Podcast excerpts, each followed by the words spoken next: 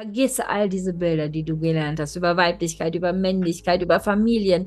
Vergiss es und forsche neu. Forsche, was ist wirklich das Ur?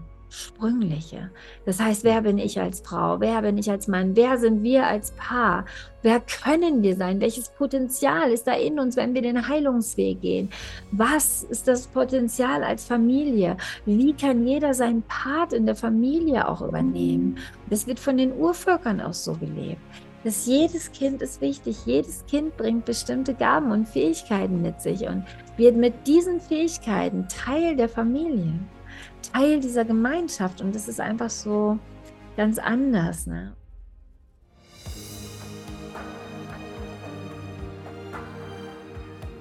Herzlich willkommen beim Channeling Kongress Podcast mit Botschaften aus der geistigen Welt. Erlebe Channelings, Meditation und Interviews mit den bekanntesten Experten und Medien. Schön, dass du da bist und viel Spaß mit dem nun folgenden Interview.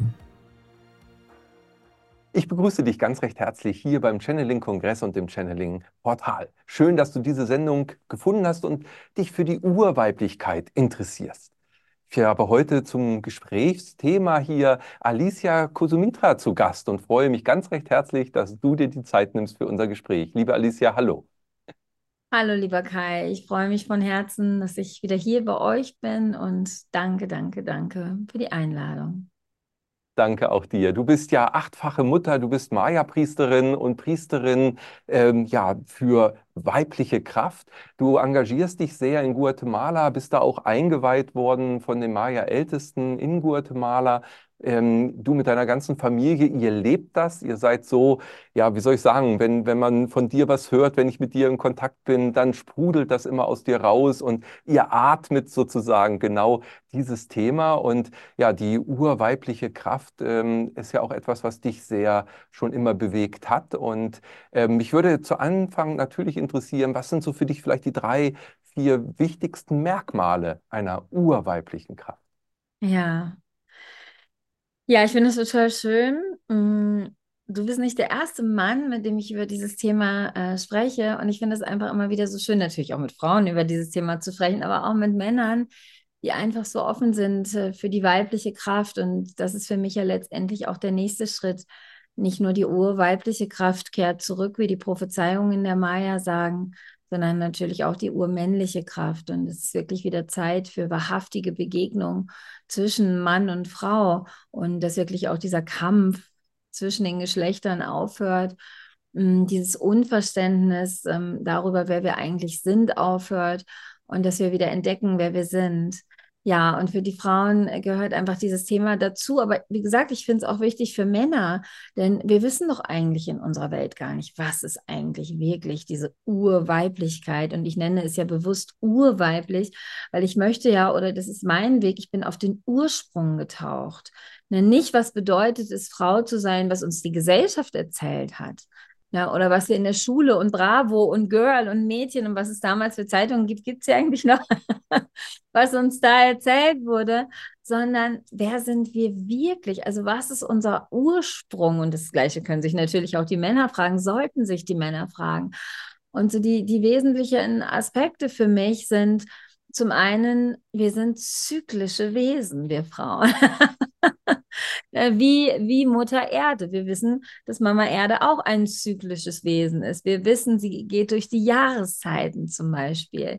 Durch Frühling, Sommer, Herbst und Winter. Also zum einen durch diese Geburt des Lebens, des neuen Lebens im Frühling. Meine, wir kennen doch was, wir kennen das doch alle. Was ist das für eine schöne Zeit? Wow, wie glücklich sind wir Menschen, wenn wir die ersten Gänseblümchen sehen.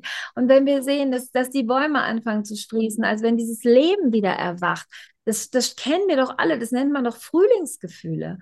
Dann, dann sind wir auch alle, wow, äh, die Lebenskraft kehrt zurück, wow, in uns allen ist das spürbar.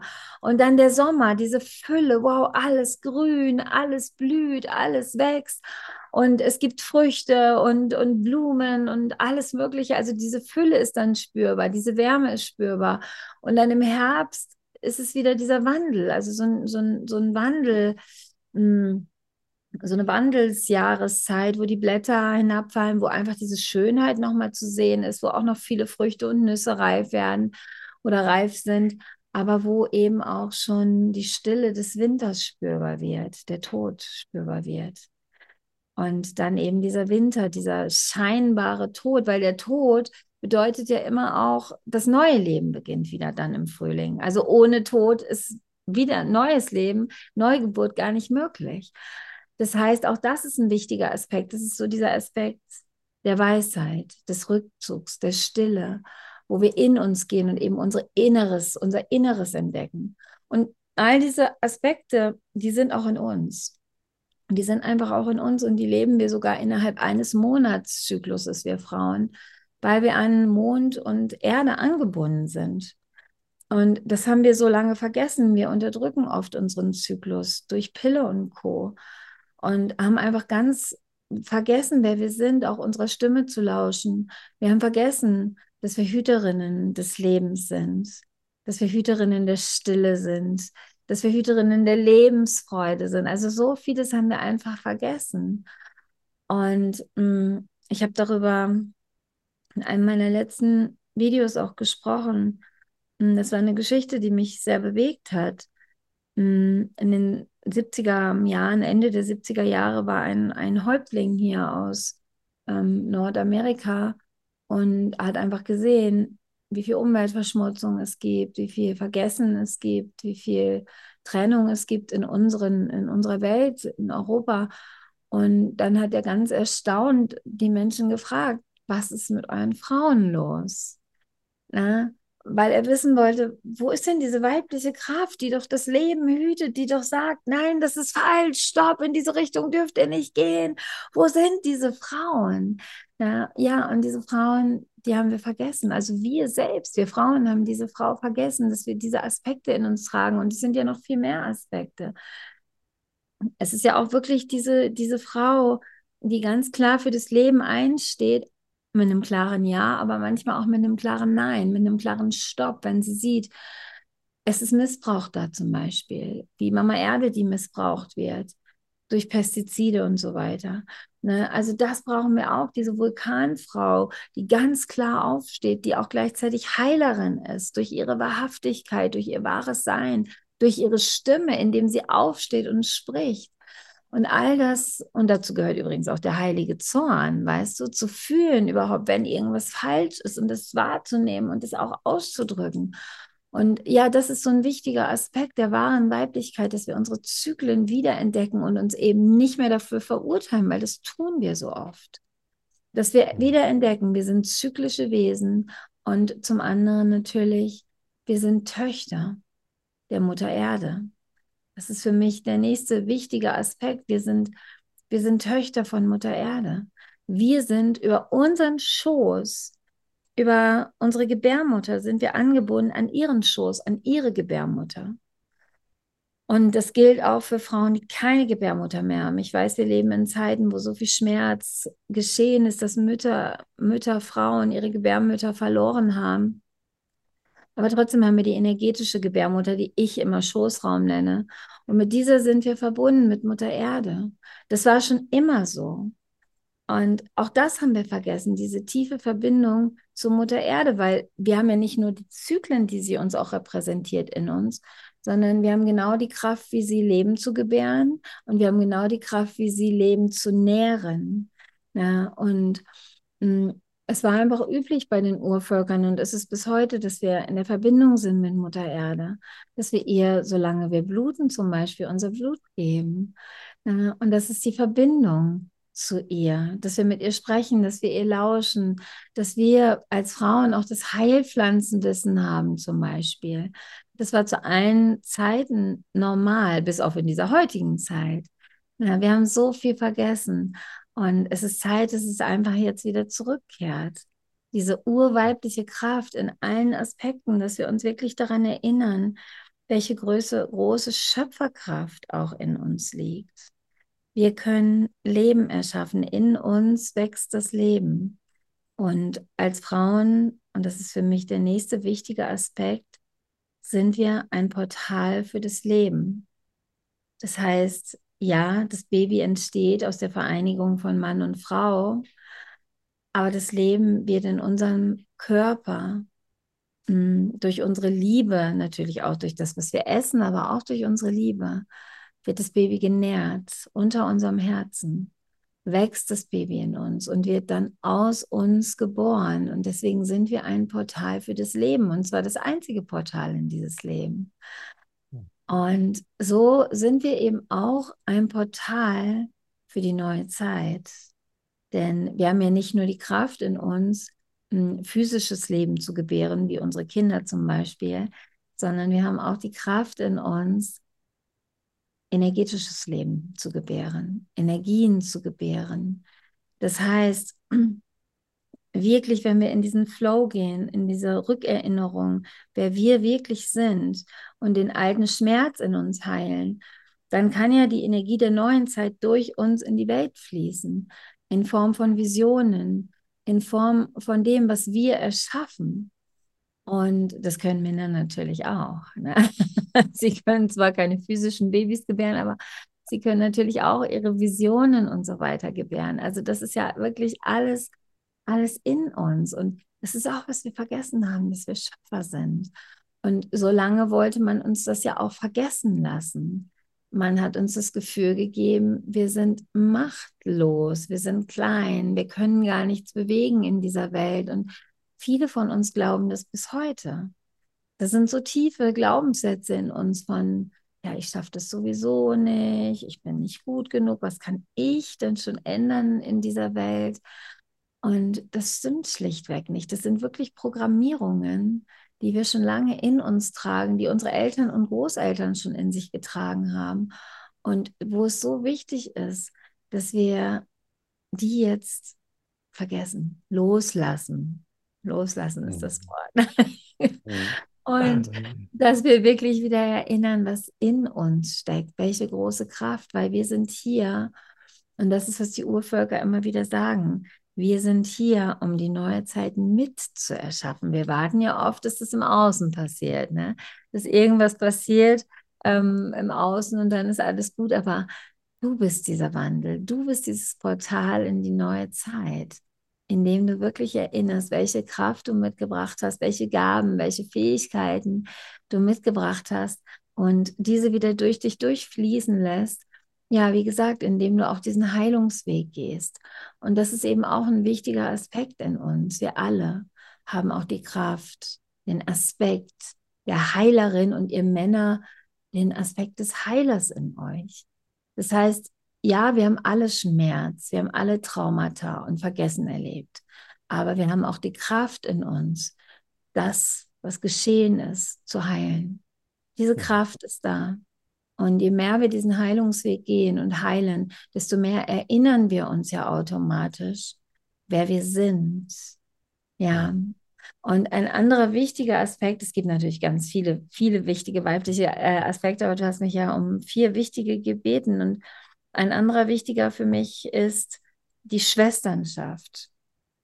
Das heißt, mm, auch das ist einmal ein sehr, sehr großes Thema, was wir vergessen haben. Oftmals sind Frauen schon als Konkurrentinnen zueinander aufgewachsen. Also wirklich schon in der Kindheit war man eifersüchtig auf die Schwester oder auch auf den Bruder, mm, um, hat gebuhlt um die Liebe der Eltern, hat sich ständig verglichen oder gehört, warum der andere besser ist oder manchmal war man selber vielleicht auch besser.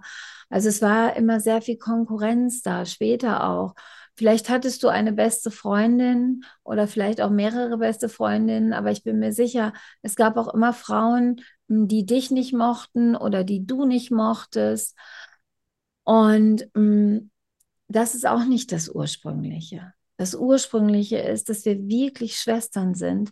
Denn wir als Frauen, wir sind nicht nur mit unserem Schoßraum, mit Mutter Erde verbunden, sondern wir sind mit unserem Schoßraum auch miteinander verbunden.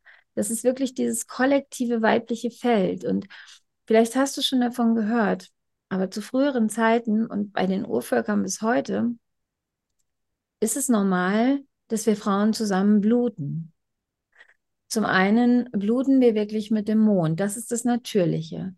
Das heißt, die meisten Frauen bluten zu Neumond. Es gibt auch Frauen, die zu Vollmond bluten. Und mh, mm, das ist schon faszinierend. Davon wurden wir ja auch getrennt. Zum einen eben auch durch Pille und Co., die einfach diesen ganz natürlichen Hormonfluss und damit unsere weibliche Kraft wirklich unterdrückt. Mh, mm, zum anderen aber auch unser generell unnatürliches Leben, das wir mit künstlichen Lichtern und so weiter äh, leben. Denn früher haben die Menschen ja wirklich mit Sonne und Mond gelebt. Das heißt, sie waren deswegen auch ganz natürlicherweise angebunden an diese natürlichen Zyklen und so hat Frau natürlich mit dem Wandel der Mondin geblutet. Und es war dann eben auch üblich, dass Frauen wirklich zusammengeblutet haben, dass sie in Mondhütten hm, oder in Mondzelten oder einfach so direkt auf die Erde geblutet haben. Und warum war das eigentlich so eine wichtige Zeit? Hm, dieses Blut, dieses Bluten. Weil es eben diese, diese weibliche Kraft in, in physischer Form ausgedrückt hat. Ne, das Blut ist so wie von Mama Erde die Lava. Und es zeigt einfach die Urkraft. Da haben wir alle Respekt vor, vor der Lava von Mutter Erde. Wow, das zeigt ihre Urkraft. Da sind wir als Menschen, die so viel kontrollieren wollen in dieser Welt, einfach machtlos gegen diese Urgewalt, und gleichzeitig wissen wir aber auch, dass dieses Blut der Erde, diese Lava, dass die Leben erschafft. Wir wissen, danach ist alles super fruchtbar. Und die Lava, die schnell kalt wird, die bildet zum Beispiel hier diesen Obsidian. Und der Obsidian steht für Heilung und für Klarheit und für Wahrhaftigkeit. Das heißt, wenn Mutter Erde ihre Vulkane ausbrechen lässt, schafft sie Klarheit, schafft sie Reinigung, bringt sie Heilung. Ne? Das sehen wir Menschen oft nicht, wenn wir dann in Angst ausbrechen, aber weil wir nicht mehr vertrauen in die Kraft der Erde. Aber das steht für Heilung, für Fülle, für Fruchtbarkeit. Und so war es eben bei uns Frauen auch. Und wenn wir unser Blut fließen, fließen gelassen haben, zusammen auf die Erde, hm, dann haben wir diese Urkraft ausgedrückt und waren aber auch gleichzeitig offen, weil es ist wie eine kleine Geburt zu bluten. Es stirbt ja das nicht befruchtete Ei ab. Das heißt, wie eine kleine Geburt, das heißt, wir öffnen uns, wir sind ganz, ganz offen. Das heißt, wir sind auch offen für Visionen. Und das war die Zeit, in der Frauen besonders Visionen bekommen haben, nicht nur für sich selbst und ihre Familien, sondern wirklich auch für die Gemeinschaft, für das Dorf, in dem sie lebten. Und so wusste man, okay, das ist eine wichtige Zeit, wo Frauen zusammen sind, wo Frauen ihre Kräfte vereinen, um Visionen für das Volk zu bekommen, um die Kraft frei fließen zu lassen, um in Verbindung mit der Erde zu gehen. Und ich fand es so schön, auf dem Ältestentreffen haben wir vorher kurz im Vorgespräch auch gesprochen, das war ja im November, Dezember, äh, da war auch eine Älteste aus Kanada, von den Stony-Indianern. Äh, Und sie hat eine Pfeifenzeremonie mit uns gemacht. Und die heilige Pfeife ist ja etwas sehr, sehr Heiliges für sie. Das kommt von der, ist ein Ritual, was sie von der weißen Büffelkalbfrau bekommen haben. Und das steht für die Vereinigung von männlich-weiblich. Ne? Also einmal dieser Pfeifenkopf, wo der Tabak reingestopft wird, das ist der Schoß, die Weiblichkeit. Und dann äh, der Pfeifen, wie nennt man das? Pfeifenhals, ne? Ähm, das ist die Männlichkeit, die sich dann vereint und äh, zusammen die Gebete äh, in das Universum zu den Ahnen gibt, durch den Rauch der Pfeife. Naja, und da sagte sie, fragte sie vorher, wer von den Frauen hat denn die Mondzeit? Denn die Frauen dürfen nicht mitmachen, wenn sie ihre Mondzeit haben. Und da kam natürlich erstmal so alter Schmerz in uns Frauen hoch, weil uns wurde ja wirklich auch von der Kirche erzählt, wir wären schmutzig, wenn wir bluten. Wir werden unrein. Wir dürfen uns nicht zeigen. Wir dürfen nicht berührt werden. Wir müssen uns schämen und schuldig fühlen. Und das ist noch ein tiefer Schmerz im Kollektiv. Und es kam dann natürlich gleich erstmal hoch. Und dann hat sie gesagt, nein, nein. Ihr dürft nicht dabei sein, weil ihr seid sowieso als Frauen schon sehr kraftvoll. Doch wenn ihr blutet, dann seid ihr kraftvoller als die heilige Pfeife. Und deswegen könnt ihr nicht dabei sein. Ja, also so sehen die Urvölker das, wenn Frau blutete, ist sie so in dieser Vulkanheilungsreinigungskraft. Und das weiß man ja auch, dass Frau sich selbst reinigt durch dieses Bluten, ne? Aber sie reinigt nicht nur sich selbst.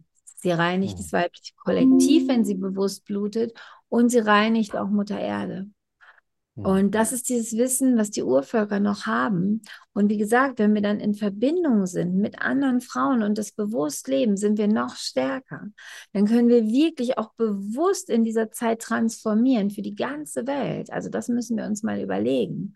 Und es ist ähm, einfach so wichtig, diese Zeit auch wieder zu achten weil wenn wir die nicht achten und nicht in die Stille und Ruhe gehen, sind wir auch sehr empfänglich, Energien von anderen aufzunehmen in dieser Zeit, weil wir eben so offen sind. Mhm. Ja.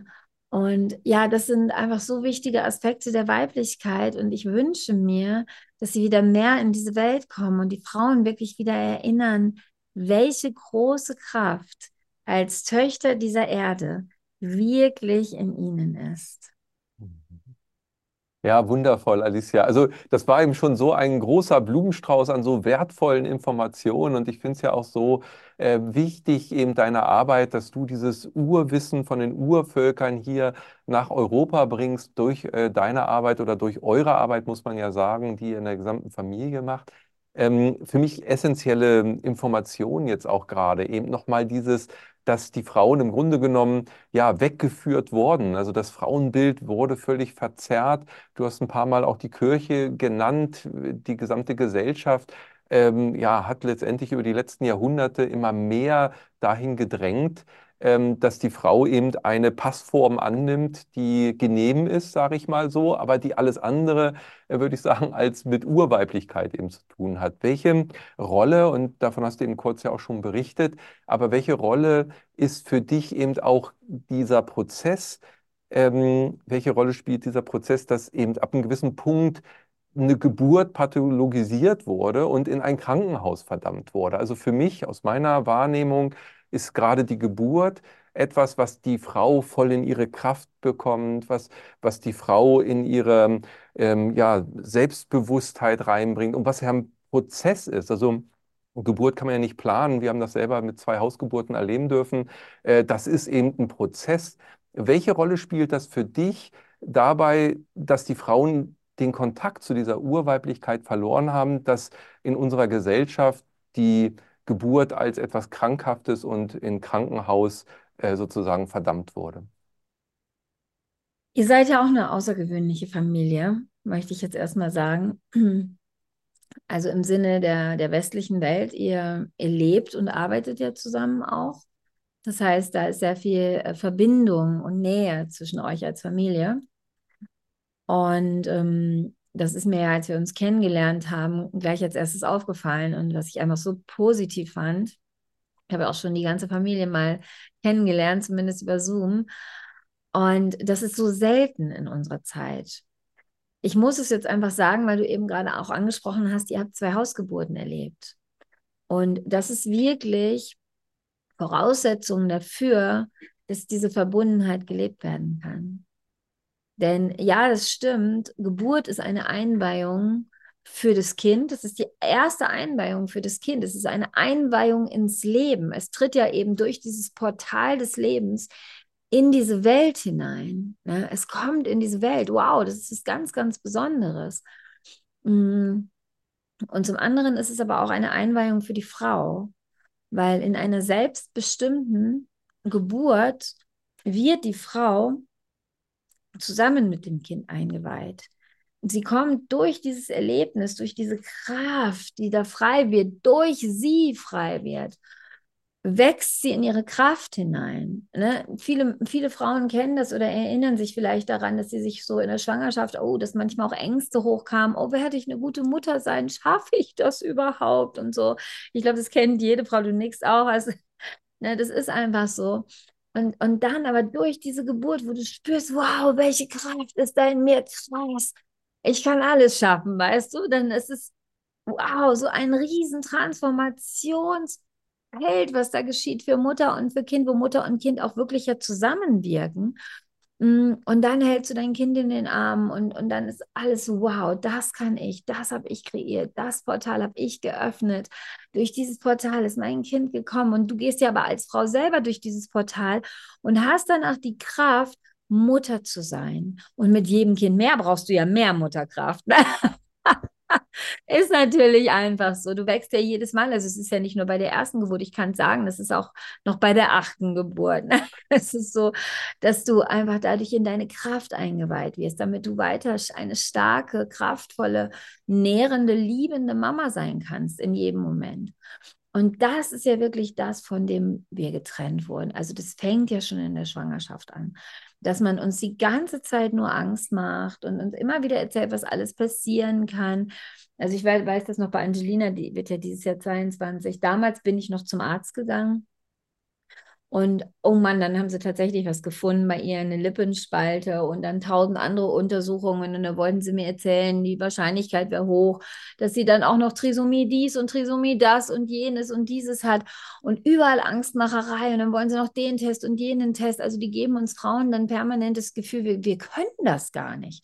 Wir können nicht gebären, wir können keine Mütter sein. Oh mein Gott. Und also das ist wirklich, das hat wirklich System. Und wir haben ja jetzt im Dezember auch nochmal so einen ganz intensiven 13-Tageskreis für Frauen gemacht. Da war die Geburt tatsächlich ein ganz, ganz großes Thema, weil es hat ja wirklich fast jede Frau geboren. Hm, aber selbst Frauen, die nicht geboren haben, interessieren sich einfach für dieses Thema, weil sie die Wichtigkeit so sehr spüren, was das mit uns macht, was das mit dem ganzen weiblichen Feld macht, wenn wir von dieser Kraft zu gebären und gleichzeitig aber von unserer Mutterkraft getrennt werden. Und es ist ja so, dass mittlerweile, also ich glaube, es stand 2020, 2021, über 30 Prozent Kaiserschnitt, sowohl in Österreich, Deutschland, Schweiz sind. Und Kaiserschnitt ist einfach eine tiefe Trennung zwischen uns und dem Kind und von unserer urweiblichen Kraft. Aber nicht nur die Frauen, die Kaiserschnitt erlebt haben, haben mehr Gewalt erlebt. Also diese ganzen Frauen, also das ist einfach furchtbar, was, was die Frauen da erzählt haben. Äh, und ich höre solche Geschichten. Ich habe schon mal jetzt gesagt zu Robert, ich könnte ein Buch schreiben alleine über das, was Frauen an Missbrauch in der Geburt erlebt haben. Dammschnitte, Vaginalschnitte, Sauglocken, Medikamente, PDA und so weiter. Alles immer wieder Einleitung, dieses Gefühl, sie können es nicht alleine. Mir hat eine Frau erzählt, die hat vor 35 Jahren geboren, Dammschnitt gekriegt, die hat heute noch Schmerzen. Und das ist, man kann es auch echt, ich muss es einfach mal sagen, Genitalverstümmelung nennen, was da vielen Frauen geschehen ist. Ganz tiefer Missbrauch. Um, und dann mh, mm, immer wieder dieses eine Frau hat berichtet, sie hatte Wehen, ist ins Krankenhaus gekommen, die Wehen haben aufgehört. Und da hat man ihr erzählt, sie stimmt nicht, ihr Körper stimmt nicht und hat sie eingeleitet. Und es war auch schon Jahrzehnte her, fragt sie mich, Alicia, kannst du mir was dazu sagen? Ich so, yo, kann ich dir. Dein Körper ist absolut in Ordnung. Du hast dich nicht wohlgefühlt im Krankenhaus, fertig aus. Das ist das Einzige. Denn dann hören Wehen auf. Das ist nichts Ungewöhnliches. Das zeigt, deine Körperin funktioniert wunderbar. du musst dich ja, das ist ja auch wieder ein Loslassprozess. Geburt ist ein Loslassprozess.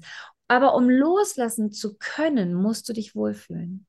Du musst dich wohlfühlen, du musst in einer guten Umgebung sein, du musst dich vollkommen öffnen können. Na, sonst kannst du nicht loslassen, sonst ziehst du dich ja zusammen, anstatt dass du dich öffnest. Und das ist einfach, was in den Krankenhäusern nicht beachtet wird. Auch, dass die Frau, wenn sie sich öffnet, dass sich ja ihr gesamtes Energiefeld öffnet, dass sie dann auch offen ist für Energien. Und wenn Arzt und Hebamme in Angst sind, dann schränkt das die Frau in ihrer Kraft ein. Also da passiert so viel in der Geburt. Und so viele Frauen berichteten mir, besonders nach Kaiserschnitt und anderen Traumata, aber auch so hm, diese ganzen Medikamente, die Frau so sehr betäuben, dass sie danach gar keine Nähe zu ihrem Kind gespürt haben. Dass diese Verbindung, die ich gerade eben so positiv in eurer Familie erwähnt habe, hm, die war nicht da. Da ist eine Trennung geschehen. Oftmals wird dann auch sofort die Nabelschnur durchtrennt. Das ist ja so in unserer Zeit noch passiert. Wir, vielleicht du auch, Kai, bei mir war es so, gleich ins Säuglingszimmer, weg von meiner Mutter und nur alle vier Stunden zu meiner Mutter gebracht. Und als ich meine Mama gefragt habe, weil ich weiß, ich war ein Wunschkind, Mama, warum hast du das zugelassen? Warum hast du mich denn nicht geholt? Da hat sie gesagt, sie konnte nicht. Sie war so betäubt von all den Drogen, die sie gekriegt hat, dass sie platt war. Sie konnte sich gar nicht bewegen. Sie war einfach benebelt. Sie war betäubt. Ne? Und also da ist einfach so viel Gewalt geschehen und wirklich eine abrupte Trennung zwischen Mutter und Kind, die in dem Kind auch ganz oft und in der Mutter Trauma ausgelöst hat. Mhm. Und die wirklich oft zwischen dieser tiefen Mutter-Kind-Verbindung steht. Und diese Mutter-Kind-Verbindung ist so wichtig. Warum? Für Mädchen und für Jungs. Weil sie unseren Kindern Wurzeln gibt. Sie gibt unseren Kindern das Urvertrauen in die Mama natürlich, aber auch in das Leben und in sich selbst. Das heißt, wenn ein Kind dieses Urvertrauen bekommen hat, durch diese Nähe, durch diese bedingungslose Nähe und das heißt auch Liebe zur Mutter, mm, dann wird das Kind ganz anders aufwachsen und später also und auch von Anfang an und später ganz anders im Leben stehen. Na, ich meine, das ist doch sehr, sehr ungewöhnlich, wenn du dir unsere Kinder und eure Kinder anguckst, die so jung im Leben stehen und schon selbstständig sind, schon aktiv im Leben stehen, schon so viel bewirken in der Welt als so junge Seelen. Das finden doch die meisten Menschen ungewöhnlich. Wir natürlich nicht, wir kennen sie ja nicht anders. Aber das hat ganz viel wirklich mit der Geburt, mit dem Gestilltwerden. Ich bin mir sicher, die haben auch bei euch im Familienbett geschlafen, oder? Ja das gibt Wurzeln, das gibt Halt, das gibt Stärke, das, das gibt Selbstbewusstsein. Da hat man uns ja damals noch erzählt, ging es euch auch so. Oh mein Gott, ihr verwöhnt die Kinder. Nö, das ist ganz schlecht. Und das Gegenteil ist der Fall. Es gibt den Kindern Kraft, Stärke, Liebe, Geborgenheit und Selbstbewusstsein. Unendliches Selbstbewusstsein.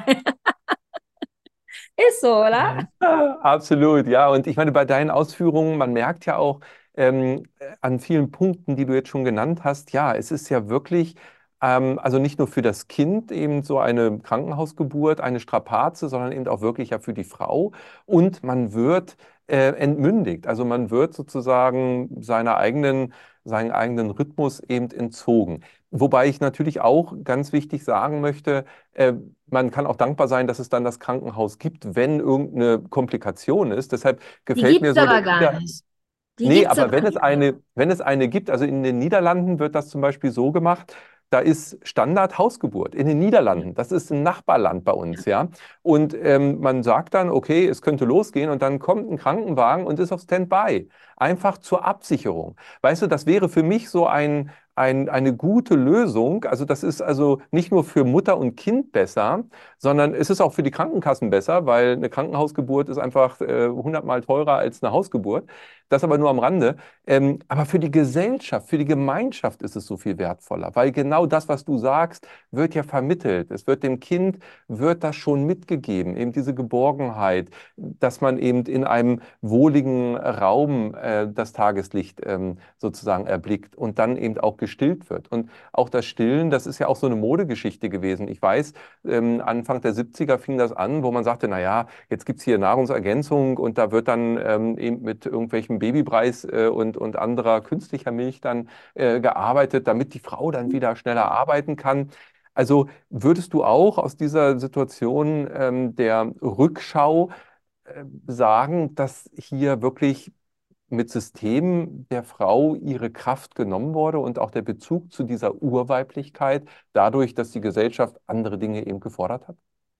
Total. Und das ist ja wirklich, das ist ja so lange passiert. Ja, ich möchte auch einfach nochmal sagen, ich will die Männer nicht ganz rauslassen hier aus diesem Gespräch.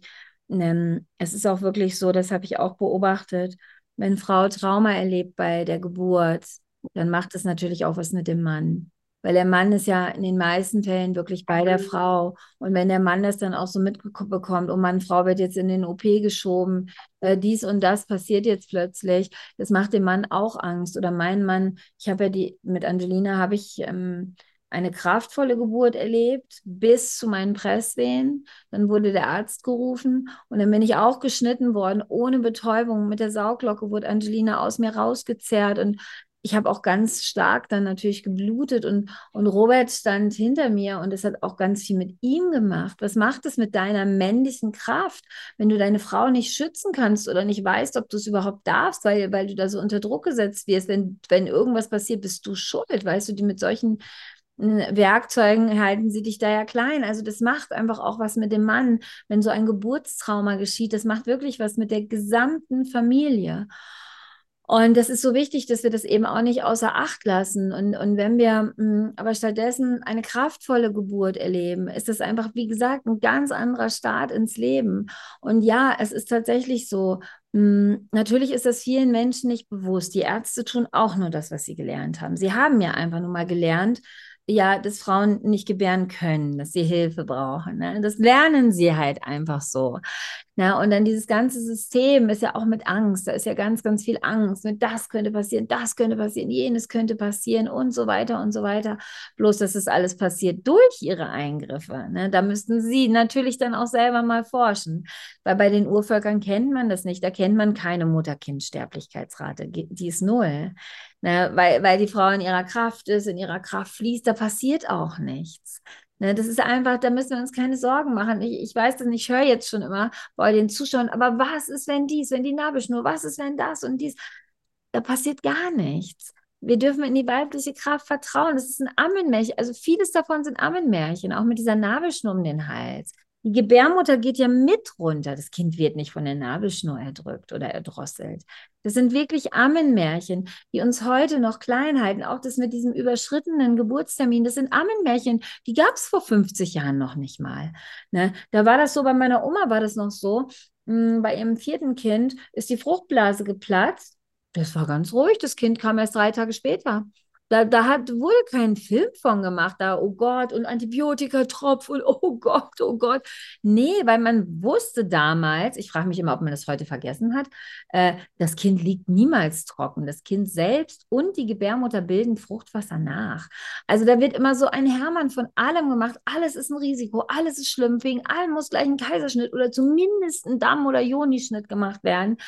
Na, und das, wie gesagt, das sind alles Erfindungen. Das Kind kommt, wenn das Kind kommen will. Das ist eine Lüge, die unglaublich unter Druck setzt, die Mutter und das Kind, von diesem Geburtstermin. Ne? Also das stimmt einfach gar nicht. Ich habe eine Freundin, ähm, die hat auch äh, sieben Kinder und alle sieben Kinder sind bei ihr vier Wochen später gekommen. Die, wer sagt denn, dass das falsch ist? Sie ist einfach eine Frau, die einfach einen Monat länger trägt. Na und? Also all ihren Kindern ging es gut und sie hat die alle natürlich geboren.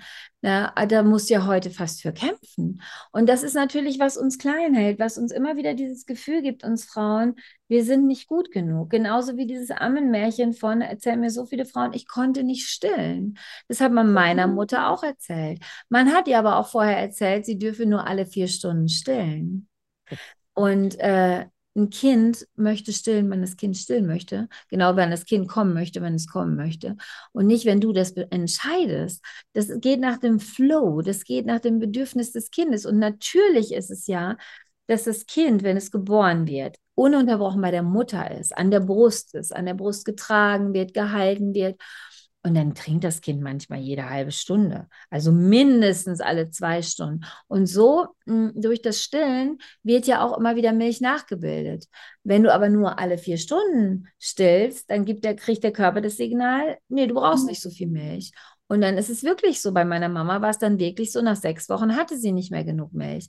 Das hätte sie ändern können, indem sie mich einfach dann wieder häufiger angelegt hätte. Das geht ganz schnell. Innerhalb von 24, 48 Stunden ist dann schon neue Milch, viel mehr Milch da. Aber das hat man den Frauen nicht gesagt. Man, man, die weisen Frauen, also die echten weisen Frauen, die Frauen genau das beibringen, die waren einfach weg.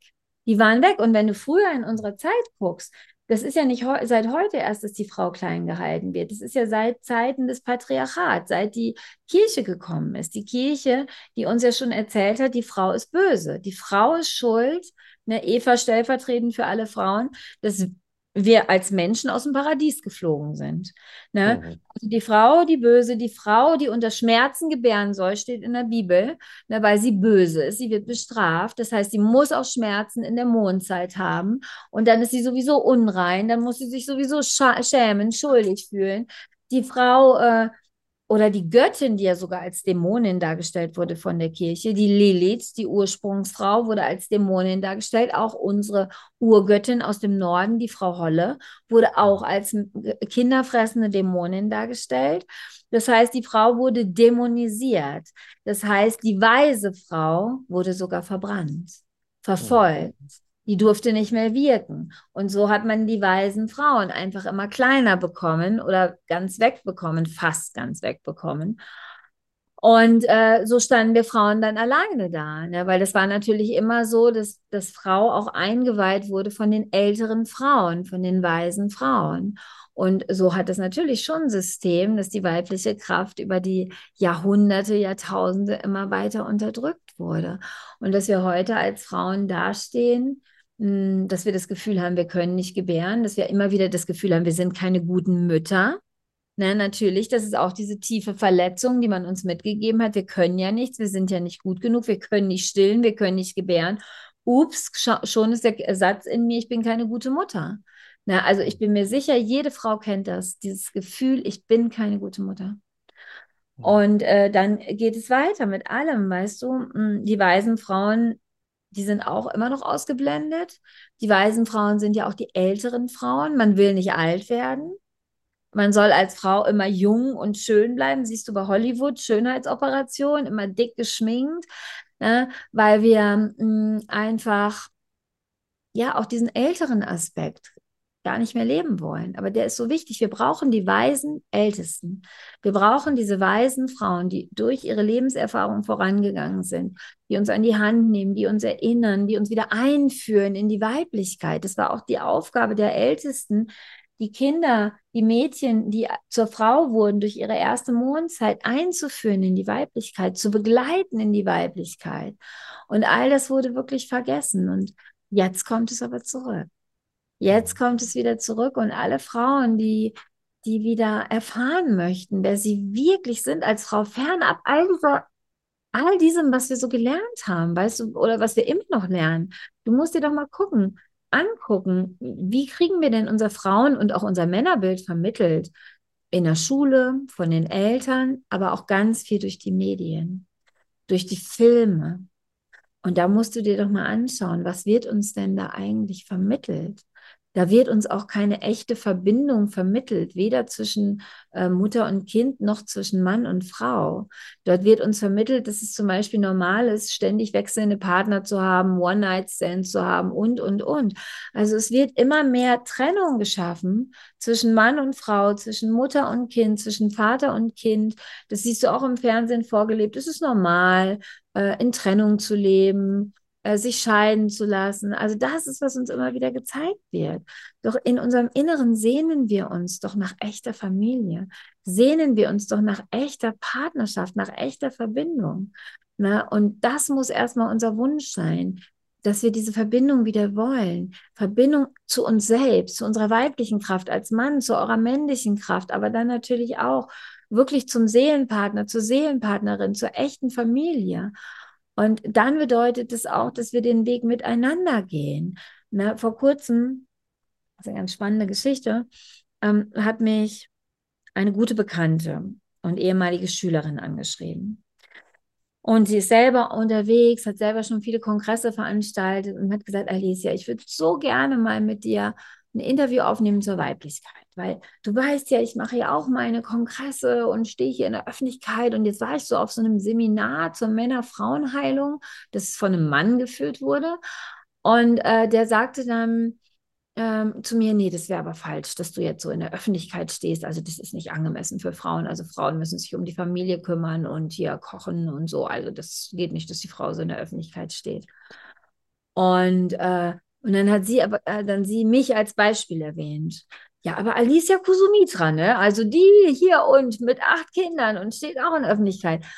Und dann hat er gesagt, ach die, na, die ist mir sowieso suspekt. Mit ihren acht Kindern und dass die Kinder immer dabei sind, da stimmt doch was nicht. Und dann habe ich zu ihr gesagt, aber guck mal, ja klar, die Leute denken, das stimmt was nicht, weil sie es nicht kennen. Aber bei den Urvölkern ist es eben normal, diese Verbindung und dass die Kinder immer dabei sind. Du hast mir das auch mal erzählt, Kai, dass eure Kinder von Anfang an mit dabei waren beim Videodreh und was ihr so gemacht habt. Und das hat sie ja auch bewusst gemacht und, und ihnen gezeigt, so wir haben als Familie auch zusammen eine Aufgabe. Sie haben gleich gemerkt, auch sie sind wichtig. Sie werden eben nicht ausgeschlossen. Ich zum Beispiel, bis ich erwachsen war, wusste ich gar nicht, was mein Vater eigentlich tut. Ich wusste es nicht. Und das ist so schade, weil das kreiert auch eine Trennung. Und wenn du deine Kinder mitnimmst, Robert, als Robert noch normal gearbeitet hat, hm, damals als Betriebs- und Geschäftsleiter, hat er seine Kinder auch mitgenommen in die Arbeit und hat denen das alles gezeigt und durften dann mit dem Gabelstapler fahren und so weiter. Ne? Und ähm, das lieben Kinder doch. Und sie merken, wir sind wichtig für Mama und Papa. Wir dürfen dabei sein. Und wir hatten früher hatten wir auch mal ein Restaurant, ein veganes, da waren unsere Kinder auch dabei. Da Angelina mit neun oder zehn Jahren hat sie schon gekellnert und fand es total spannend. Und und aber so, so sehen die Kinder, wir sind wichtig, wir sind Teil von dem Ganzen. Und als wir eingeweiht wurden, da waren unsere Kinder, damals waren es vier, auch mit dabei. Also es war für sie selbstverständlich. So sind sie mit der Bestimmung, mit unserer Bestimmung, die wir als Familie ja haben, sind sie aufgewachsen, sind sie mitgewachsen, sind sie reingewachsen. Und wie gesagt, es fördert einfach die Verbundenheit. Und dieses, wie wir das heute leben, Mama, Papa gehen arbeiten, Kinder in die Kita, dann später in die Schule, dann Studium, Ausbildung, das kreiert so viel Trennung. Und mhm. Trennung auch, auch von uns selbst. Also von, ne, weil wir lernen in der Schule ja nicht unsere Bestimmung zu leben. Wir lernen ja, dass wir das lernen müssen, was man uns so aufzwingt. Ne? Und so werden immer diese Glaubenssätze der Gesellschaft weitergegeben und stattdessen ist jetzt die Zeit, das zu hinterfragen und wirklich tief zu gehen. Vergiss all diese Bilder, die du gelernt hast über Weiblichkeit, über Männlichkeit, über Familien. Vergiss es und forsche neu. Forsche, was ist wirklich das Ur? Sprüngliche. Das heißt, wer bin ich als Frau? Wer bin ich als Mann? Wer sind wir als Paar? Wer können wir sein? Welches Potenzial ist da in uns, wenn wir den Heilungsweg gehen? Was ist das Potenzial als Familie? Wie kann jeder seinen Part in der Familie auch übernehmen? Das wird von den Urvölkern auch so gelebt. Dass jedes Kind ist wichtig. Jedes Kind bringt bestimmte Gaben und Fähigkeiten mit sich und wird mit diesen Fähigkeiten Teil der Familie. Teil dieser Gemeinschaft und das ist einfach so ganz anders ne? und, mhm. und so schön und eben, wie gesagt, verbindend anstatt trennend. Mhm. Ja, das fand ich gerade sehr schön, auch wie du sagtest, jeder hat ja die Sehnsucht eben nach der Anbindung in einer Familie, in einer gesunden Partnerschaft. Und äh, genau das ist das, was ja auch immer für mich wieder dieser Hoffnungsschimmer ist, weil das äh, geht halt nicht kaputt zu kriegen, ja, weil das ist in uns veranlagt, das ist in unserem Herzen. Und wenn die Gesellschaft auch über Jahrhunderte versucht hat, uns zu entfremden und genau diese Prozesse letztendlich eingeleitet hat, die du schon skizziert hattest, will ich jetzt gar nicht wiederholen. Dann ist aber eins da und das ist diese Energie, diese innere Kraft, die ich immer wieder auch wahrnehme bei vielen Menschen und bei mir selber natürlich, eben nach dieser Verbundenheit. Und wenn wir das leben, und jetzt ähm, nochmal so eine Frage eben auch, weil du oft ja die männliche Energie schon angesprochen hast, wenn wir das leben, dann gilt es ja zu uns selbst diese Angebundenheit zu haben, vielleicht aber auch diese Ausgewogenheit. Ich bin jetzt ein Mann, du bist eine Frau, aber du hast ja auch männliche Energien und ich habe weibliche. Zumindest wird das aus der fernöstlichen ähm, Betrachtungsweise ja immer als Yin-Yang auch in jedem Einzelnen gesehen. Wie siehst du die ähm, Harmonisierung der Kräfte des männlichen und des weiblichen Anteils in einem selbst? Hm. Ich finde, wir müssen aufpassen, dass wir dann nicht so in so Schubladen gehen. Weißt du, was ich meine? Hm, das habe ich schon häufiger mal erlebt. Mir hat meine Frau erzählt, hm, ja, und bei der Geburt, äh, die Austreibungsphase wäre dann die männliche Energie gewesen. Und dann habe ich zu ihr gesagt, echt? Also bei der Geburt, da war ich absolut in meiner weiblichen Kraft. da differenziere ich da nicht, ist das jetzt weiblich, ist das männlich? Für mich ist es so, so in diesem Leben bin ich Frau. Und dann bin ich auch ganz Frau, weißt du? Äh, ich meine, man kann jetzt sagen, sagen dann auch manche, ja, die Kriegerin oder die Feuerkraft, das ist die männliche Kraft. Ja? Fühle ich nicht so. Also ich fühle mich einfach ganz als Frau. Ich fühle mich ganz als Frau und das sind alles Aspekte von mir. Alles. Meine Feuerkraft, meine Lavakraft, das ist doch die Kraft von Mutter Erde. Wie kann das männlich sein? Für einen Mann würde ich natürlich sagen, klar, wenn der in der Feuerkraft ist, dann ist er in seiner männlichen Feuerkraft. Na, aber für mich ist es einfach so, so fühlt es sich für mich an ich bin einfach ganz Frau und ich will auch ganz Frau sein. Ich muss das nicht differenzieren, wie gesagt, was ist jetzt männlich, was ist weiblich. Da bin ich schon wieder so im Kopf, weißt du? Es geht viel mehr darum, dass wir wieder in dieses Fühlen kommen, dass wir wieder unsere Gefühle fühlen. Das ist ja auch dieses urweibliche, unsere Gefühle überhaupt erstmal wieder zuzulassen. Und das ist auch, was uns wieder sehr in diese weibliche Kraft zurückbringt. Dieses Fühlen, anstatt ständig im Verstand zu sein. Ne? Weil unser Verstand ist da manchmal ganz nett, der hilft uns Lösungen zu finden. Ne? Aber er ist doch nur ein Werkzeug.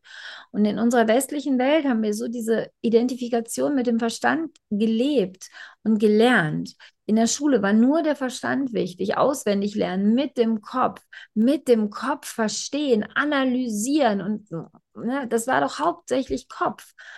Und das ist aber so anti-weiblich, weil das Weibliche ist wirklich dieses Fließen, Fühlen, Mitgehen mit dem, was ist, mit den, genauso mit den Visionen, einfach mit dem Leben fließen und nicht alles zerdenken. Und wie gesagt, in Schubladen einteilen. Und ich finde, da dürfen wir wieder hinkommen. Ich meine, natürlich dürfen auch Männer wieder fühlen ne? und ins Fühlen kommen und mitfließen. Ist für euch natürlich genauso wichtig aber besonders eben so für dieses Weibliche, weil da haben wir auch oft so eine Bremse gekriegt, aber ihr ja auch, ne, mit dem, ah, ihr dürft nicht fühlen, ihr müsst die starken Männer sein, Indianer kennt keinen Schmerz und stell dich nicht so an und so weiter. Aber auch dieses Fühlen, das bringt uns ja wieder in Verbindung. Das Fühlen ist wirklich das Tor, das Tor der Verbindung. Wenn wir wieder fühlen, das, was ist, bringt uns das zu uns selbst. Ich habe das so damals in meinem Leben erlebt, erfahren, hm, überhaupt nach Angelinas Geburt habe ich gemerkt, wie sehr ich eigentlich getrennt von mir bin. Das habe ich gar nicht gewusst. Ich hatte mich ja schon so daran gewöhnt. Aber ich habe es dann einfach gemerkt, dass ich nur auf halber Sparflamme irgendwie lebe, vielleicht auch nur auf Viertel und mich gar nicht mehr richtig wahrnehme, fühle, dass ich mir so vieles verboten habe.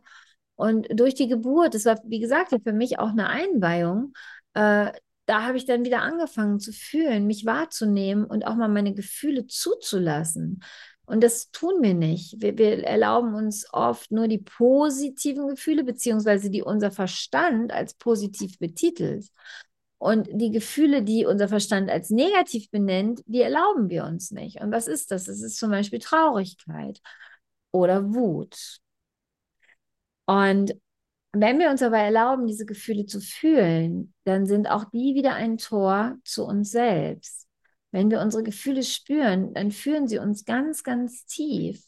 Na, zum Beispiel, wenn wir, wenn wir Wut spüren und wahrnehmen. Warum ist denn Wut da? Wut ist oft da, weil wir vielleicht schon vieles zugelassen haben in unserem Leben weil wir permanent über unsere Grenzen gehen, weil wir uns immer wieder vergessen, weil wir für uns selber nicht wichtig sind. Und wir erwarten dann vom anderen, dass der andere sieht und weiß, was wir wollen und werden dann wütend auf den anderen, weil er das nicht tut. Ja, ne? aber das ist ja nur ein Spiegel. Es ist ein Spiegel dafür, dass wir uns selber nicht sehen, dass wir uns selber nicht wahrnehmen. Und dann wenn wir Wut äh, dann unterdrücken, weil wir glauben, sie ist schlecht, dann explodiert sie irgendwann. Entweder sie richtet sich gegen uns selbst und wir werden krank, oder wir explodieren und schreien plötzlich äh, andere Menschen an, unsere Kinder oder unseren Partner, und dann sehen wir uns bestätigt in, ah, siehste, Wut ist schlecht, jetzt habe ich andere verletzt. Aber wenn wir die Wut einfach fühlen würden und nicht unterdrücken würden, dann würden wir niemanden anschreien. Dann wäre wirklich die, diese Wut, wäre wirklich das Tor, ganz tief zu gehen und zu tauchen. So, was ist da eigentlich in mir, was ich schon so lange nicht sehe und was raus will? Und dann entdecken wir wirklich diese Vulkanfrau in uns. Dann entdecken wir wirklich die Göttin in uns. Wenn wir unseren Gefühlen erlauben, da zu sein und tief hineinzutauchen. Na, und das ist wirklich für mich eine wichtige Selbstentdeckung. Und wie gesagt, nicht so sehr nachdenken, sondern fühlen, tauche ein, entdecke die weibliche Kraft durch das Fließen, das Fließen mit den Gefühlen, das Fließen deines Blutes, wenn du noch blutest, die Rückverbindung zur Erde, dich einfach auf die Erde hocken, zu spüren, dich auf die Erde zu legen, dich im Kreis mit anderen Frauen zu treffen. Und wenn es deine Töchter und deine Mütter sind, ja, und, und wieder auch zusammen zu reden, zu erzählen, was uns wirklich bewegt. Also nicht, was die anderen hören wollen, sondern das, was uns wirklich bewegt, auch wenn es unbequem ist. Also unsere Stimme wirklich wieder benutzen, wahrhaftig benutzen. Denn unsere Stimme ist auch verbunden mit unserer Weiblichkeit. Das ist so faszinierend. Wenn du das mal anschaust, das kannst du im Internet hm, wirklich nachgucken. Wir haben Stimmlippen. Und diese Stimmlippen sehen ganz ähnlich aus wie unsere Joni-Lippen. Ne? Ähm, ich sage bewusst nicht Schamlippen, weil wir sollten uns nicht mehr schämen, eine Frau zu sein. Und das ist so schön, das zu entdecken. Wow, krass. Und das ist ja auch was passiert ist. Unsere weibliche Kraft wurde unterdrückt, unsere Stimme auch. Wir durften nicht mehr sprechen. Und wie viele Leute trauen sich heute nicht zu sprechen, trauen sich nicht die Wahrheit zu sagen, trauen sich nicht für sich selber oder andere einzustehen. Wie viele Menschen sind stumm und still? Und die ganzen drei Jahre von Covid mit den Masken, das war doch, hat uns doch gezeigt, wo wir stehen als Menschen. Wir setzen uns Masken auf, wir lassen uns die Stimme verbieten, den Mund verbieten. Das war symbolisch dafür, weißt du? dass wir nicht mehr sprechen, dass wir nicht mehr unsere Wahrheit ausdrücken, dass wir uns nicht mehr ausdrücken. Und deswegen ist die Stimme so wichtig, dich im Kreis zu setzen und deine Wahrheit zu sprechen, zu sagen, was du wirklich fühlst, was du denkst. Lass es fließen, weißt du, das ist auch eine Form des Fließenlassens. Und das öffnet auch dann deinen Schoß. Wenn du wirklich wieder Ja zur Weiblichkeit sagst, dann passiert was mit dir. Dann öffnet sich was in dir. Und dann auch dieses gemeinsam nicht nur sprechen, sondern auch tanzen zusammen, lachen zusammen und manchmal auch zusammen schreien, weißt du, diesen Urschrei der Weiblichkeit wieder auszustoßen. Na, das alles bringt Verbindung untereinander, zu Mutter Erde, zu uns selbst. Und das Gleiche dürft ihr Männer natürlich auch tun, vielleicht in leichter abgewandelter Form, aber es ist so wichtig, dass wir uns jetzt wieder entdecken dass wir finden, wer wir sind. Und das geht, wie gesagt, nicht mit dem Verstand, das geht mit dem Fühlen und mit dem richtig, richtig tief tauchen und mit unserem klaren Ja natürlich. Ja, sehr schön.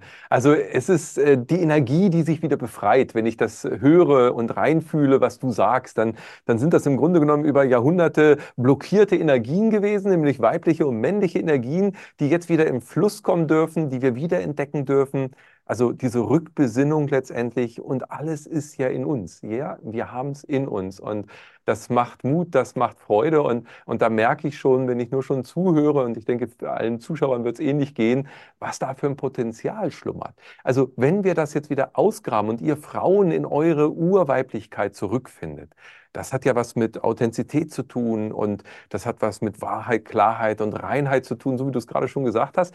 Was ist denn aus deiner Sicht das, was es mit unserer Gesellschaft machen wird. Also das ist doch wie ein Turbo. Ähm, da wird doch so viel sich verändern, weil das wirkt sich auf die Familie aus, auf die Kinder, das wirkt sich auf äh, alles aus, was im Grunde genommen in unserem sozialen Umfeld momentan noch alles blockiert ist. Total. Oh, das ist eine richtig, richtig schöne Frage und das ist auch eine meiner Visionen. Und das ist auch die Prophezeiung der Urvölker, dass die weibliche Kraft zurückkehrt und ähm, wir damit auch den Weg des Wandels wirklich öffnen.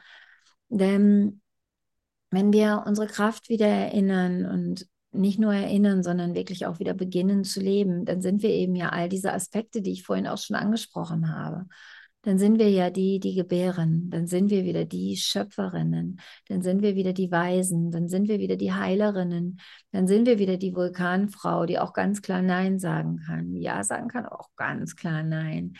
Ja, dann sind wir mh, mm, die Heilerin für diese Welt. Dann sind wir wirklich wieder die Heilerin für diese Welt, weil wir unsere Kraft leben. Und wenn wir unsere Kraft leben, das verändert ja unsere gesamte Familie. Ne, wenn Frau in ihrer Kraft ist, dann, dann macht es was mit dem Mann. Dann erinnert es ja auch den Mann, der er wirklich ist. Ja, und das erinnert die Kinder, beziehungsweise dann wachsen die Kinder einfach ganz anders auf. Dann wachsen Mädchen und Jungs ganz anders auf, gleich in ihrer Kraft. Da haben wir eben schon ein bisschen drüber gesprochen. Durch diese Anbindung an die Mama, vor allen Dingen im, im Mutterleib ist es ja wirklich so, das Kind ist eins mit der Mutter. Und das ist natürlich ein großer Unterschied. Ist das Kind eins mit einer kraftvollen Mutter oder ist das Kind eins mit einer Mama, die einfach noch Schmerz in sich trägt? Und ich möchte ja keinesfalls Schuldgefühle hervorrufen, aber das ist einfach das, was wir in vielen Geburtsreisen festgestellt haben. Ne, dass du schon im Mutterleib mitbekommen hast, du wurdest ja genährt im Mutterleib von deiner Mama. Und viele Glaubenssätze haben sich schon im Mutterleib gebildet, weil wir sie von der Mama einfach übernommen haben. Ne? Und wenn die Mama diese Glaubenssätze aber gar nicht mehr hat, sondern wirklich weiß, wer sie ist in ihrer Kraft, dann gibst du diese Kraft schon im Mutterleib deinem Kind weiter und dann natürlich nach der Geburt über deine Muttermilch. Ne? Du nährst das Kind also mit Kraft. Und dann weiß das Kind wirklich, wer bin ich? Dann, dann muss das Kind gar nicht lange suchen. Ich meine, wie lange suchen wir oft im Erwachsenenalter? Wer bin ich? Ich gehe diesen Weg auf dieses Seminar und noch auf dieses und jenes und immer noch, jetzt bin ich schon 50, 60 weiß immer noch nicht meine Bestimmung. Na, ne? und das kann ganz anders sein. Bei den Maya ist es so, hm, die Maya-Hebamme kann in der Plazenta lesen, da sieht sie schon, was die Aufgabe des Kindes ist. Und das Kind wird dann begleitet von Oma, Opa, Onkel, Tanten, Mama, Papa, schon von klein auf so begleitet, vorbereitet auf die Bestimmung. Ja, also das ist einfach schon viel mehr ähm, oder es ist mit dem Lebens, mit der Lebensaufgabe in Einklang leben. Und das wird dann einfach passieren, wenn Mama und natürlich auch Papa in der Kraft sind, dann verändert es wirklich die Welt. Und wenn wir in unserer Kraft sind, dann ist was noch ganz, ganz Entscheidendes ist dann, dann lassen wir uns nicht mehr manipulieren. Warum ist das so? Weil wenn wir in unserer Kraft sind, haben wir Wurzeln. Und diese Wurzeln haben uns dann ja Mama und Papa schon mitgegeben und die wachsen dann weiter unser Leben lang. Dann wissen wir, wer wir sind. Wir wissen, wer wir sind. Wir sind ganz klar. Das heißt, wir durchschauen Wahrheit und Unwahrheit. Wir wissen genau, wann man uns einen Bären aufbindet. Das heißt, man kann uns gar keinen mehr aufbinden. Äh, Manipulation kann nur deshalb geschehen, weil wir Trauma erlebt haben. Das heißt, weil wir Trennung erlebt haben. Und das ist auch, was wir gesehen haben, dass ähm, in dieser Covid-Zeit hm, viele Menschen, die vielleicht durchschaut haben oder auch gemerkt haben, dass irgendwas nicht stimmt, hatten trotzdem nicht die Kraft aufzustehen. Sie hatten nicht die Kraft, sich für ihre Kinder einzusetzen, sich für sich mhm. selbst einzusetzen. Und ich mache das nicht vom, zum Vorwurf. Ich möchte es einfach nur aufzeigen woran es liegt. Denn nur wenn wir hinschauen, können wir es auch in die Heilung bringen. Und ja, wir können es in die Heilung bringen. Das heißt, mm, wir können trauen, uns nicht Nein zu sagen. Wir machen alles brav mit, weil wir es so gewohnt sind, dass wir immer lieb und brav sein müssen. Und lieb und brav sein, das ist nicht, das ist nicht der Aspekt des Frau- oder Mannseins. wir sind zwar auch lieb und also liebevoll nennen wir es mal so. Ne? Wir haben ja den mütterlichen, väterlichen Aspekt in uns, aber wir sind nicht lieb und brav. Ne? Wir durchschauen die Wahrheit und die Unwahrheit und wir leben danach. Wir stehen klar für das Leben ein, ne? für das Leben. Das heißt, mm, das habe ich mir einfach so gewünscht. Das hat mich damals sehr traurig gemacht, mitzubekommen, wie viele Kinder in den Schulen Masken aufsetzen mussten. So kleine Kinder und nicht atmen konnten. Ich habe ein Video gesehen von einem kleinen Mädchen, und es ist die Tochter einer meiner ehemaligen Schülerinnen. Und dieses Mädchen hat gesagt, ich habe unter der Maske Angst, dass ich sterbe, weil ich keine Luft kriege. Und danach, nach, wenn ich von, nach, von der Schule nach Hause komme, bin ich so müde, ich will nur noch Fernsehen gucken, ich will gar nicht mehr spielen. Und es hat mich so traurig gemacht, dieses Video. Und glücklicherweise hat die Mutter, für, ist die Mutter für ihre Tochter eingestanden, hat die Tochter aus der Schule genommen. Aber das haben immer noch verhältnismäßig wenige gemacht. Viele haben diesen Mut nicht aufgebracht.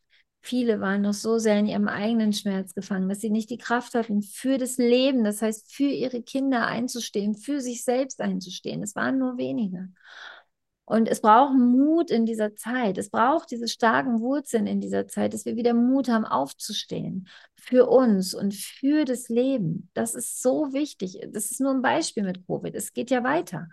Es ist wichtig, weil wir sind Schöpfer und Schöpferinnen. Wenn wir für das Leben einstehen, mit einem klaren Ja und mit einem klaren Nein zu jeglichem Missbrauch, dann wird sich die Welt verändern. Und deswegen ist es so wichtig, dass all die, die sich jetzt auch angesprochen fühlen, die eben nicht Mut und Kraft hatten, Nein zu sagen und dass die wieder anfangen, ihre Stimme zu nutzen, ihre weibliche Kraft, ihre männliche Kraft als Männer entfalten, sich erinnern, wer sie sind. All diese, diese Themen, die wir auch angesprochen haben, von Missbrauch, von Schmerz. Es passiert ja nicht nur in der Geburt, es passiert überall, in jeder Lebenslage. Durchschauen, erkennen und wirklich in die Heilung bringen. Und dann wird sich die Welt wandeln, weil dieser Wandel, diese Wandelkraft ist ja auch in uns. Das ist auch ein Aspekt in uns. Wir haben die Kraft der Transformation in uns. Wir haben die Kraft in uns, das Alte zu heilen und uns selbst neu zu gebären in unsere Kraft. Jeder Mensch. Und ich hoffe, dass das nun immer mehr in Erinnerung kommt. Ja, ja, sehr kraftvoll und wunderbar. Ich kann dem nichts mehr hinzufügen. Ich sehe es genauso. Und äh, ihr seid ja nun auch sehr aktiv. Das heißt, wir beide unterhalten uns jetzt darüber. Viele, viele hören zu. Aber ihr habt ja auch ein Angebot gerade, kostenfrei, ein Webinar zu genau diesem Thema, also urweibliche Kraft.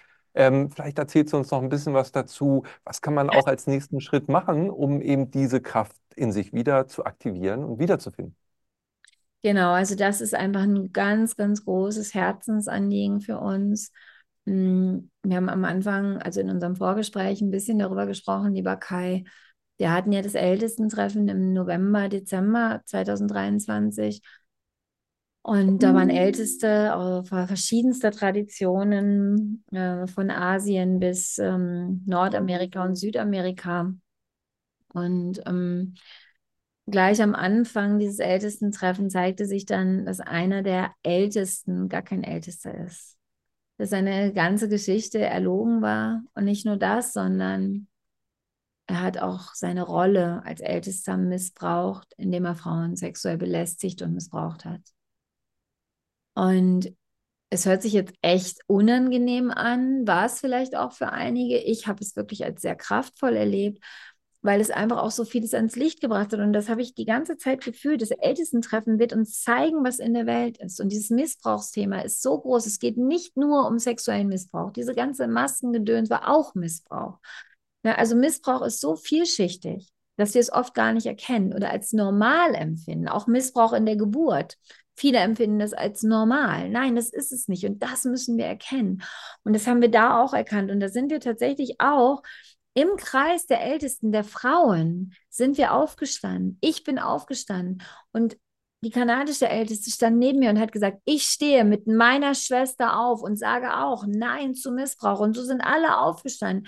Wir standen da zusammen im Kreis der Schwestern und sind aufgestanden. Und dann ist er natürlich gegangen, er durfte nicht bleiben. Und wir haben dann wirklich, also es hat ganz viel gemacht mit den Teilnehmern, mit den Ältesten, hat wirklich viele Tränen auch hochgebracht, weil das bringt dann natürlich sowas, holt dann ans Licht, wo wir unseren Missbrauch noch nicht verarbeitet haben. Und dann haben wir tiefgehende Frauenzeremonien und die Männer-Männer-Zeremonien gemacht und das ging dann weiter, auch noch nach dem Ältestentreffen im Dezember haben wir ein 13-Tages-Event gemacht für Frauen, wirklich spezifisch Heilungen von Missbrauch. Boah, das hat so viel ans Licht gebracht. Das war einfach so intensiv und ich habe gemerkt, nee, die Reise ist noch nicht zu Ende, die fängt gerade erst an. Und so haben wir jetzt gesagt, dass wir am 27. Januar um 19 Uhr deutscher Zeit die Stunde für Meisterinnen machen. Ich habe dir erklärt, schon, wie kam das zustande, die Stunde der Meisterinnen. Es wird ja auch von Masterclass äh, geredet. Meisterklasse heißt das ja übersetzt. Und da habe ich gedacht, nee, du, das Wort gefällt mir nicht. Also nennen wir es die Stunde für Meisterinnen. Und da geht es um die Rückkehr der urweiblichen Kraft und den heiligen Weg der weisen Frauen. Und es geht darum, mehr zu lernen, zu erfahren von den Hüterinnen der weiblichen Weisheit, weil es gibt diese Hüterinnen nämlich noch. Es gibt sie noch. Sie lebten zurückgezogen, aber sie kommen jetzt zurück. Und wir sprechen dann eben auch darüber, wieso sich die Welt wandelt, wenn die weibliche Kraft in dir wieder erwacht. Und was du tun kannst, um die Urkraft der Frau in dir zu erwecken und was dann in deinem Leben geschieht. Wir reden auch über die Stimme, die Schoßraumkraft und warum wir in dieser Zeit wirklich die Stimme der Mütter, Frauen, Großmütter, Heilerinnen wieder brauchen.